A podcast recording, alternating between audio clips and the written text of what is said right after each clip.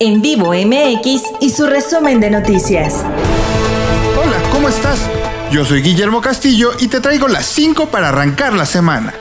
En vivo MX. Grace golpeó a México este fin de semana como un huracán categoría 3 y dejó inundaciones, desgajamientos, municipios sin electricidad y claro, muertos y desaparecidos además de heridos. Esto especialmente en el estado de Veracruz. En Puebla, mientras tanto, tres personas murieron a causa de desgajamientos, ya sea de laderas o de árboles. Una treintena de municipios se quedaron sin luz y al menos un centenar de viviendas ya fueron declaradas como pérdida total tras el paso del meteoro. En vivo MX. Y a una semana del regreso presencial a clases, las papelerías en Puebla lucieron semi vacías y en los centros comerciales de plano comenzaron los descuentos en artículos escolares. Mientras tanto, la Secretaría de Educación Pública busca dar tranquilidad insistiendo en que el retorno a las aulas será en un esquema híbrido, donde se prevé que los alumnos acudan a los planteles en uno de estos dos modelos, ya sea que vayan un día sí y el otro no a las escuelas, o bien que tomen una semana completa de clases en las aulas y la siguiente en línea. ¿Tú ya tomaste la decisión? En vivo MX. Y la tarde de este domingo se registró una explosión en la plataforma Q-Alfa en la sonda de Campeche que dejó al menos cinco lesionados por quemaduras, mismos que fueron trasladados al Hospital Regional de Ciudad del Carmen. Petróleos Mexicanos confirmó el incidente en sus instalaciones y aseguró que el mismo ya se encontraba controlado. Además, adelantó que iniciará una investigación para determinar la causa de este incendio.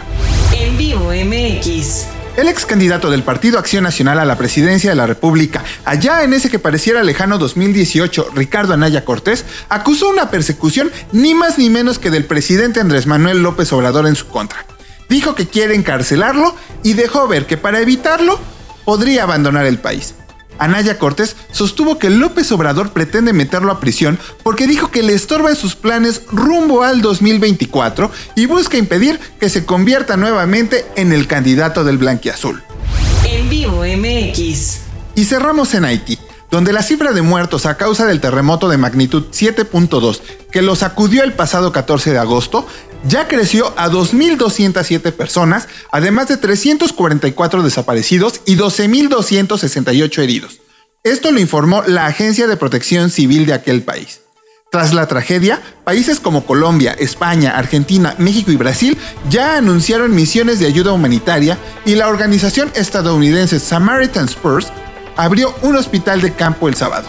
Ahora la preocupación es mantener la seguridad en este territorio.